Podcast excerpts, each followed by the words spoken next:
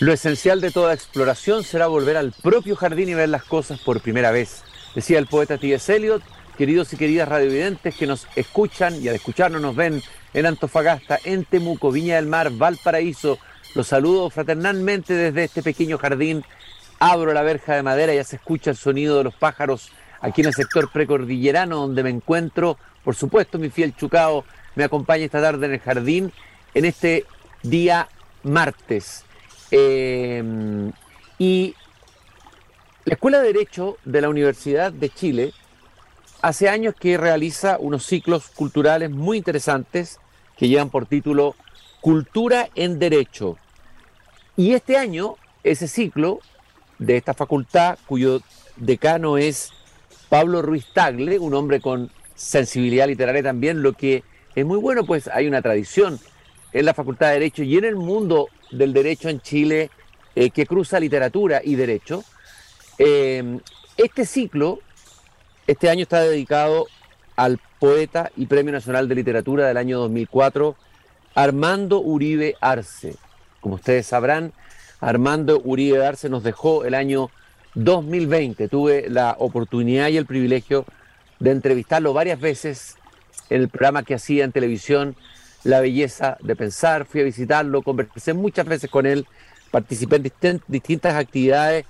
Eh, siempre fueron muy estimulantes las conversaciones.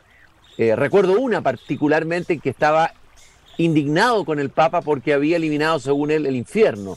Eh, y en mientras fumaba en la conversación decía, se lanzó una perorata contra los papófilos que se habían reunido en, en, en, la, plaza, en la Plaza San Pedro a aprobar esta, a, firmar esta aberración de eliminar el infierno, y, eso no le cabía en la cabeza y era perder algo fundamental dentro del imaginario arquetípico católico. Eh, fue un hombre valiente, fue un hombre irónico, mordaz, que cultivó una poesía apretada, muy vinculada también a la tradición de una cierta poesía española, entre castiza y criolla, una reflexión existencial permanente, autolacerante, de odio porque odio, pero al mismo tiempo una ternura que aparecía en su persona y también en sus poemas. Las actividades eh, en torno a la persona y al poeta Armando Uribe, organizada por la Escuela de Derecho, llevan por su gerente título Armando Uribe, caballero, profeta y poeta de Chile. Que buena estas tres cualidades, ¿eh? caballero ya no queda caballero. Eh, profeta, hay re poco, debieron haber más por la situación apocalíptica en que a veces nos encontramos. Poetas hay, eso sí, tenemos reserva de poesía en Chile. Y eh, ya hubo un panel con el que se inició la actividad en que participó el decano Pablo Ruiz Tagle, Marcela Aguilar, Arturo Fonten, el poeta Juan Cristóbal Romero y Joaquín Trujillo. el miércoles continuará con una lectura poética y el jueves con una panel sobre su obra. Se puede buscar más información en derecho.universidadechile.cl slash agenda. Y nos va a acompañar hoy día en el jardín, vamos a caminar con él esta tarde, con Joaquín Trujillo, investigador del Centro de Estudios Públicos. Él tiene una historia también ligada a la Escuela de Derecho, escritor, autor de ese memorable ensayo sobre Andrés Bello, publicado hace unos años y del cual hemos conversado varias veces aquí en el jardín, un habitué de este jardín, Joaquín Trujillo. Joaquín, qué gusto de tenerte aquí esta tarde en Desde el Jardín. Hola, Cristian, muchas gracias por invitarme. Primero te voy a partir eh, leyendo unos versitos de, Armando Uribe para recordarlo y tenerlo a mano. Aquí agarré lo que tenía en mi biblioteca, cerca de mí. Son muchos los libros, porque fue muy prolífico en versear, don Armando. Por ser vos quien sois. Un libro eh, eh, que fue escrito en la iglesia Saint-Gervais de Saint-Proté de París. Y él decía, ni beato ni parisino, eh, dice Armando Uribe, y dice, Señor, me dirijo, si me dirijo a ti porque ando lleno de tics, obseso persignándome, ¿es prueba de que no eres Dios? Hablándote tal como ahora porque se me pone que hay Dios y estoy bajo su manto. No hay Dios porque son falsas mis razones. Luego dirá, Él soy quien soy, es Él. Yo no soy más que yo. El progreso es saber que uno es indigno ir conociendo nuestra indignidad, que se quiebren los huevos del nidal y en la nada que uno es hacerse el signo, etcétera. Eh, él escribió varias sextinas durante mucho tiempo, muchos años, publicó muchos libros. Aquí tengo uno que lleva un título aparentemente extremadamente neutro y sugerente al mismo tiempo, que se llama Idem. En cada verso, Uribe se va codeando con la muerte. Eh, Enrique Lin dijo que la poesía escribe codo a codo con la muerte. Bueno, yo creo que Armando Uribe escribió su poesía eh, codo a codo con la muerte. Por ejemplo, eh, yo que ya no era yo veía sin ojos la visión, la idea de mí perderse junto a feas convulsiones de los pulmones sin aires, y el aire sentía que se perdía en la agonía de un yo que no era yo, balones de oxígeno gemían, etcétera, etcétera, etcétera.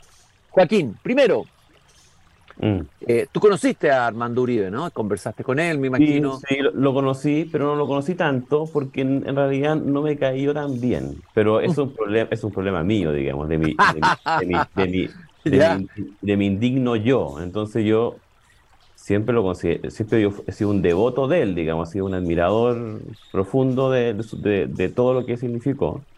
Pero yo lo conocí bastante poco, o sea, tuve con él una vez larga, eh, y después varias veces hablé por teléfono. por teléfono, mira, qué raro. ¿Sí? ¿Sí? sí, sí, ¿No fuiste nunca a verlo ahí a su departamento al Parque Forestal? por, eso que te digo, por eso que te digo, tuve una conversación larga con él en el departamento. Horas, pero, pero fue la única vez que estuve conversando con él así face to face. Oye, ¿y por qué te caía tan mal Armando Uribe? No, si no me caía tan mal, no me caía tan mal. No, era, no era mi, no era, no era santo de mi devoción, no. ya, ok, perfecto. Oye, no, pero eh, es, un problema que no tiene nada que ver con el personaje. Tiene que un problema con, con, con, con, los yo de cada uno, como tú dijiste. Claro, no, claro. Pero uno puede separar. es una cosa muy elemental, creo yo. O sea, como que en Chile tendemos a como ser como auto, auto, autitos chocadores del ego, digamos. Entonces, andamos todo el día como chocando y nada que ver, pues, o sea, uno tiene que ser capaz de distinguir, pues. tiene que ser capaz de distinguir las cosas que a uno le, no le gustan, digamos, las que pertenecen más bien al ámbito del objetivo, creo yo. ¿Y qué rescatas de esta eh, figura de caballero, profeta y poeta de Chile? Eh, Joaquín? Mira, yo, yo tengo, yo he estado pensando mucho sobre Uribe durante, durante mi paso por el mundo del derecho, que yo llevo, ya llevo 20 años en esto. Eh, porque, claro, en la facultad era como una especie como de, personaje raro, fantasma, que cuando yo llegué ya no estaba, Pero se había ido, parece que hace muy poco, eh, y por lo tanto había como una cosa como con Uribe de, de que tenemos que reivindicarlo, pero tampoco nadie hacía mucho. Todo esto también es muy chileno, digamos, o sea, como andarse quejando, pero tampoco hacer nada concreto. Eh, y por lo tanto, eh, siempre se decía que Uribe, porque, porque, porque fue profesor de Derecho Minero, qué cosa más extraña, porque eligió ese, ese ramo y no, no sé, filosofía del derecho, que habría sido tal vez más, más acorde con su, con su, con su característica de poeta. E, eso era como que no, no como que había como una cosa rara y como una, supuesta incoherencia. Pero yo eh, lo que propuse ayer cuando hablé en, en, en, este, en esta reunión de homenaje es que no hay incoherencia, porque uno tiene que pensar lo siguiente, dije yo, ¿cierto? Eh, uno piensa que el derecho minero es como una rama, una rama como muy adjetiva del derecho, ¿ya?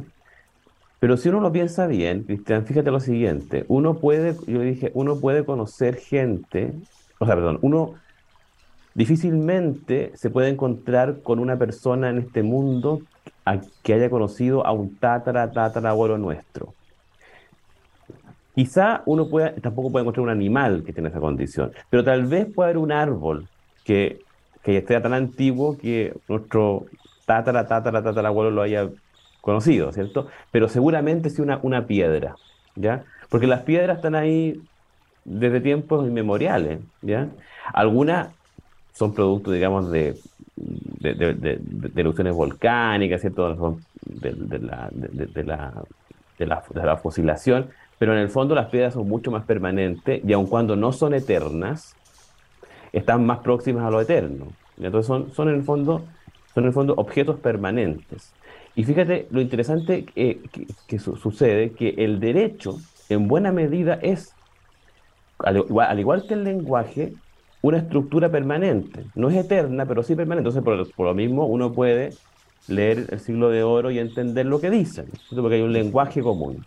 En el derecho pasa un poco lo mismo. Hay, pese a todos los cambios, las reformas, las revoluciones que, que van existiendo, hay como una línea continua, una línea permanente, una, una, cuestión permanente, una piedra irreductible en el derecho, ¿ya? en la justicia, en el honor, en la norma, en, los principios.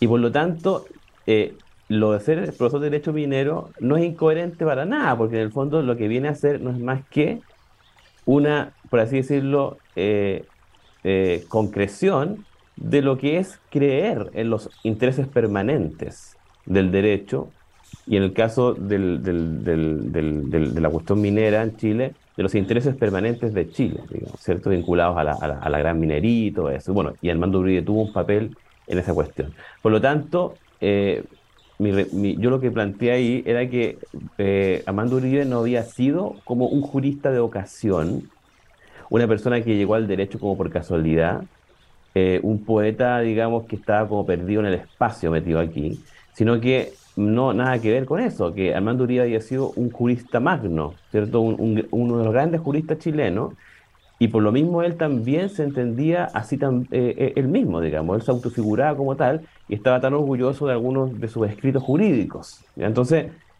creo que había que terminar con esta idea romántica de que el poeta, como dice Novalis, que el poeta es un personaje ilegal, que está fuera de la ley, sino que este señor está más en la ley que ningún otro. Bueno, eh, eh, varias cosas me surgen de lo que vas diciendo, Joaquín. Eh, uno, las piedras, las piedras de Chile, dijo Borges por ahí en un texto cuando vino a Chile. Las piedras en, la, en la, poesía que Mistral, también Gonzalo Rojas habla de las piedras. Eso es una, una primera cosa que me, que me evoca. Lo segundo es que eh, eh, efectivamente en Armando Uribe hay un apego a la norma, un apego a un orden. Eh, él es aparentemente un rebelde, un iconoclasta, algunos lo han pintado así, ¿no es cierto? Podría ser pintado como un maldito, pero él no es un maldito. él no cabe en la figura del poeta maldito al revés, diría yo. Y por lo demás, el catolicismo también fue su refugio, su búsqueda de, ese orden. Eh, hay algo de eso. Y luego otro, alguien dijo alguna vez que era como nuestro León Blois chileno. Eh, eh, aunque León Blois, ah, que, León es un personaje interesante dentro de los católicos de la literatura francesa, es, interesante León Blois. Claro, lo que hace es que en el fondo León Blois, al igual que Juan Armando Uribe, es un católico atormentado. Agónico, ¿no es cierto? Agónico, la palabra agonos, de una muniana, agónico. Exacto, exacto, exacto. Por lo tanto, claro, la comparación no sé quién la hizo, pero me parece muy correcta. Muy correcta decir que, tiene que ver con León Blois. Eh, ahora, es que interesante porque, mira, fíjate tú cuando la Gabriela Mistral, por ejemplo, dice eso de el metal no, perdón, el guayacán no cortaríamos ni morderíamos metal. Eh, el guayacán, no sé si tú conoces el guayacán, el guayacán, sí, sí. guayacán parece, el guayacán es un árbol que parece una piedra. O sea, a tal punto que tú te puedes yo cuando estaba chico, me subí, bueno, no, no entre chicos, sino que también hace poco tiempo, uno se puede subir arriba de un guayacán, pero así como te fijas que uno se puede subir como encima de una roca, porque es de tan densidad la madera que, que, tiene esa cosa como, como, como tan prehistórica de que está como de que no se sabe bien si es piedra o es madera, o sea, o, es, o es, vegetal, digamos. Mm. Eh, y yo creo que, claro, hay una cosa así como muy, rudiment, muy ruda, muy rudimentaria, muy rústica, al mismo tiempo muy noble, eh, que tiene que ver con esta como densidad de la materia, eh, que tiene que ver con el, tema, el problema de la eternidad, de la necesidad de la eternidad. todo este problema que tiene Amanda Uribe con la muerte, ¿te fijas? Con la resurrección de los muertos del, del, del, del cristianismo, es un problema con la eternidad. O sea, es como muy parecido al problema que tiene también eh, el famoso libro de, Miguel de Unamuno, ¿cierto? El, sentido trágico de la vida. O sea, el problema es que el ser humano algo tiene dentro, que no se sabe muy bien lo que algunos creen que simplemente es instinto de supervivencia, pero está como, por así decirlo, obsesionado con la eternidad. Entonces algunos pueblos creen en la reencarnación, otros creen en la resurrección, ¿cierto? Pero hay, hay una cosa así, y claro, él estaba como bombardeado por, la, por el problema de la eternidad permanentemente. Oye, él podría, él, eh, eh, eh, él habría anhelado repetir esos versos de Rimbaud. El he retrouvé quoi l'éternité, c'est la mer allée avec le soleil. Ha sido encontrada, ¿qué? La eternidad, dice Rimbaud. Es el mar, la traducción es pésima, pero el mar ido con el sol, ¿no? Habría anhelado llegar a, ese, a eso, pero, pero en verdad su poesía, tú tienes razón, y sus versos son una lucha permanente. ¿ah? Hay un combate que se da verso a verso, además con los encabalgamientos, las quebraduras y trizaduras al interior de las sextinas que escribía, en estas conversaciones con Dios, con el absoluto, con la muerte, es decir, eh, hay, hay una tensión eh, muy vital para su poesía. Un anhelo. Y, y, hay otra cuestión también que está bien interesante que también yo mencionaba ayer y que, bueno, no solamente hablé yo, sino que también habló Juan Cristóbal, que tiene que ver con el, con el asunto del forceps, porque nosotros estamos, estamos eh, y aquí hay un problema que es jurídico y también es poético. Nosotros quedamos como mal acostumbrados por la influencia del romanticismo y por la influencia del positivismo, que casi nos produjo un daño mental irreparable en la cultura occidental, a el predominio de la fuerza, mm. al predominio de la fuerza del yo, Mm. el predominio la fuerza del yo o la fuerza del pueblo o la fuerza, ¿cierto?, de los militares o lo que fuera, ¿cierto? Es como, por así decirlo, un, agente, un agente interno, externo, que viene como, que viene como a, establecer el orden. Pero lo que, lo que proponía el clasicismo antiguo, que era como muy, que, era, que fue muy inveterado, era que ese orden emergía de una estructura estilística. Entonces, tú, eh, retórica, estilística, ¿cierto? métrica, que tú en cuanto ibas dándole una, una, una, una fórmula prefijada al, al, material poético, iba como, por así decirlo, como emanando, iba apareciendo, ¿cierto? Eh, figuras, imágenes que no habrían aparecido sin ese molde. O sea, esos, esos límites que, que, que, que, impone la métrica que abren posibilidades nuevas e inesperadas. Eso se ha dicho siempre, que el límite de la rima. Y, y Armando Uribe se, le gustaba ceñirse a ciertas formas estróficas castizas, a, conectada con esa poesía más clásica, mucho más que con la vanguardia, diría yo. ¿ah? Eh, eh, la poesía de Armando Uribe, en ese sentido. Claro, porque en algún sentido uno podría decir que pertenece como a una como una tradición, entre comillas, neoclásica. O sea, neoclásica que quedó como en el siglo XIX, quedó completamente ridiculizado, pero que en el siglo XX resurgió. O sea, resurgió en la música con Stravinsky, resurgió, digamos, en la poesía con Eliot en buena medida, ¿cierto? Entonces, eh, él pertenece más bien a esa escuela. Lo que pasa es que es una escuela, bueno, la, la cual también perteneció a Andrés Bello en buena medida, eh, eh, es una escuela que siempre, que desde que comenzaron estos grandes movimientos, por así decirlo, como nacional populares en Europa, como el romanticismo, como el positivismo, quedó, quedó como, como convertido en una cosa añeja, ¿ya? Bueno, Gabriela Mistral también, ¿eh? Gabriela Mistral, eh, eh, eh, Octavio Paz decía la solitaria entre las vanguardias. Bueno, para exactamente, o sea, es, es el neoclasicismo es solitario entre las vanguardias y Octavio Paz por lo menos en Los Hijos del Limo, por ejemplo, o en El Arco y la Lira, tiene, yo creo que él, mucha conciencia de este problema. Ya no sé si hasta qué punto él lo practicó, digamos esto, porque todavía yo creo que está como también muy metido en, en, la, en, la, concepción romántica, pero sin embargo él fue muy, muy consciente del problema de la vanguardia, digamos, ¿cierto? Como de, esta, como de este exceso, eh, como, de esta, como, como este supuesto desbordamiento eh, que de repente no se transforma nada más cierto que en una retórica vacía de desbordamiento. ¿ya? Y fíjate una, y fíjate, una cosa, porque, que, porque este problema es tan, digamos, relevante en términos políticos y jurídicos. Porque una cosa que mencionaba Armando Uribe cuando dio el discurso famoso el año 2000 frente a, la, a, la, como llamó, a los grandes representantes del psicoanálisis en la Sorbona, digamos, un concilio de psicoanalistas que, ante el cual hizo su descargo, sobre el tema Pinochet, El que, se que se convirtió en este ensayo que se llama, una conferencia, que se llama el Fantasma de Pinochet. Mm. Bueno, es lo que ahí decía, bueno, el señor Pinochet es un, es un, es un, es un, es un eh, del Jung, digamos, es un arquetipo de Jung, eh, pero en medio de esta reflexión, él dice, bueno, ¿cuál es la relación? ¿Por qué es importante esto, verlo desde el punto de vista poético, esto? Porque hay una relación entre cómo funciona el poder en el mundo jurídico político y cómo funciona la poesía. ¿ya? Eh, bueno, él dice, hay una, en, en, principio hay una distinción, porque uno dice, bueno, la poesía, la poesía son palabras revestidas de un poder misterioso, que por, así decirlo proceden de ella misma. Y en cambio el derecho también son palabras, se estructura con palabras, pero está como por así decirlo eh, respaldado por un poder que viene de otra parte, que puede ser, por ejemplo, un poder, el poder de que te metan a la cárcel, el poder de que te sancione, ¿cierto? O sea, en el fondo, un poder que es ajeno a la palabra, que está por al lado de la palabra. Pero también pasa una cosa, pues, Cristian, que un poder jurídico solamente que, solamente se basa en el mero poder, no, no, funciona. De ahí viene el problema, ¿cierto?, de la famosa legitimidad. Cuando un derecho deja de ser legítimo, por mucho que haya poder involucrado, igual no funciona. Igual, Total. Y, de la misma manera, fíjate una cosa, y de la misma manera existe un poder, una presión sobre el, sobre el material poético que lo hace emerger, que es lo que pasa en el neoclasicismo. Hay, una, hay un molde que lo hace, que hay un forceps, ¿cierto? Que crea, que, hay una presión sobre la piedra que genera la piedra preciosa, ¿ya?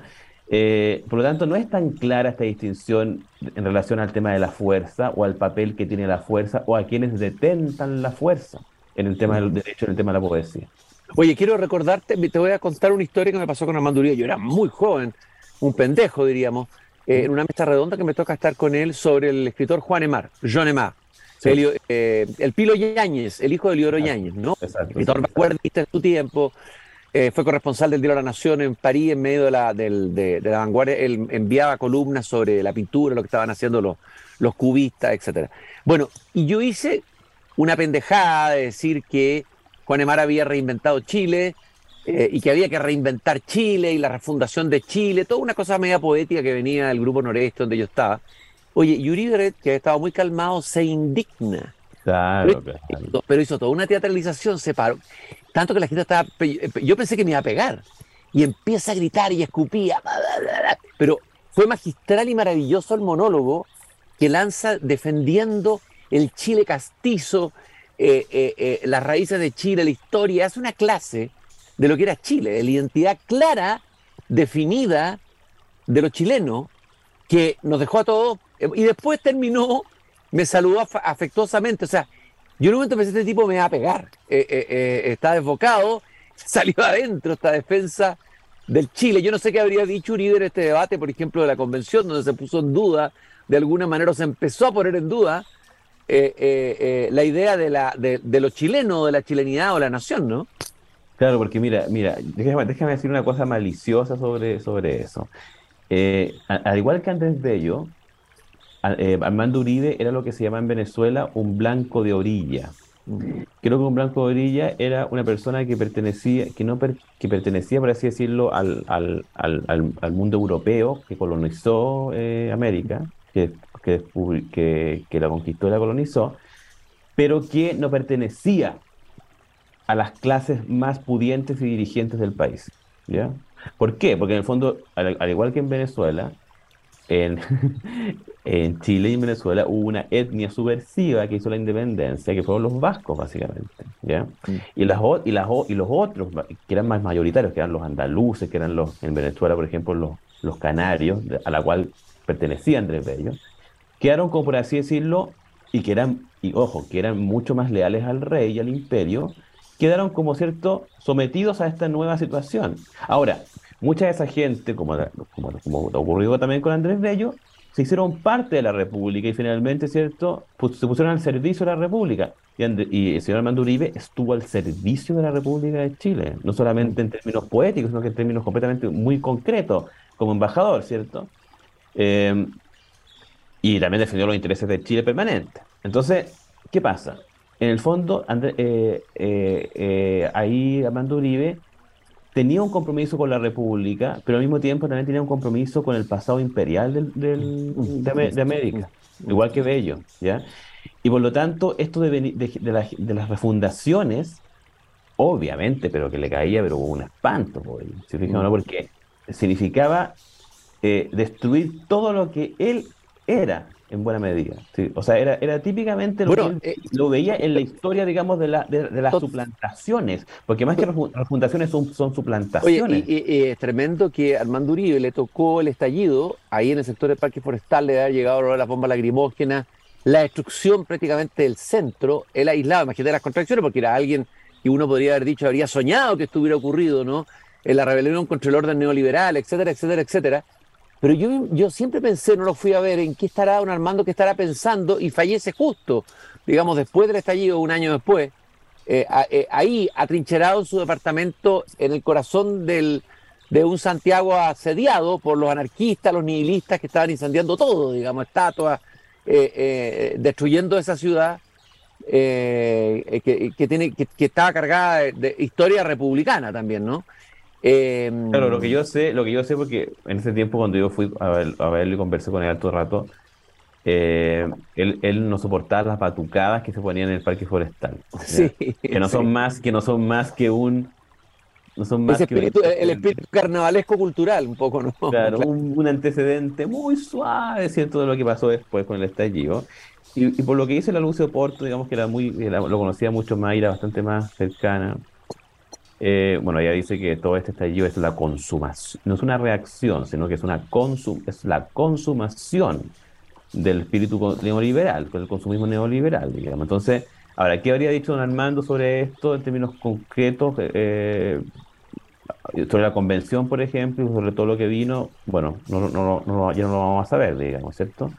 Eh, pero bueno, yo lo que sí sé es que él era, era en, algún él no era especialmente revolucionario, él era una persona en algún sentido conservador. Lo que pasa es que la, la, el mundo se, se cambió mucho de bando, digamos, y él quedó como, por así decirlo, él que no se movió demasiado de su- de su lugar inicial, quedó como a la izquierda, ¿cierto? Eh, y además, como era muy vehemente, no lo dejaba de decir. Eh, ¿te fijas? Pero, pero eh, que claramente él, él, él tenía una, él tenía un, él, él descendía de muchos gobernadores, de muchos gobernadores de la. Bueno, yo, yo- claro, era un contrarrevolucionario y la primera revolución contra la que se opone es la de Pinochet, si Pinochet hizo una revolución, finalmente, ¿no? claro, Entonces, eh, claro. ahí él es contra, eh, el que viene a romper un orden republicano, o sea, la primera eh, contrarrevolución. Quiero en los últimos minutos recordar, bueno, primero que Armando Uribe perteneció al taller literario mítico del Colegio San George, el joven Laurel, eh, donde fue compañero con eh, José Miguel Ibáñez eh, y otros, con Carlos Ruiz Tagle, Carlos Ruiz Tagle, Memorias del con Memorias Hernán Montealegre, entiendo también. Entiendo que sí. Eh, y cuenta una historia que alguien me contó una vez que él empieza en unos versos antiguos en, en que él dice yo soy tonto, tonto, tonto. Dice en unos versos y alguien le grita, sí, eres tonto, le grita el público. Eh,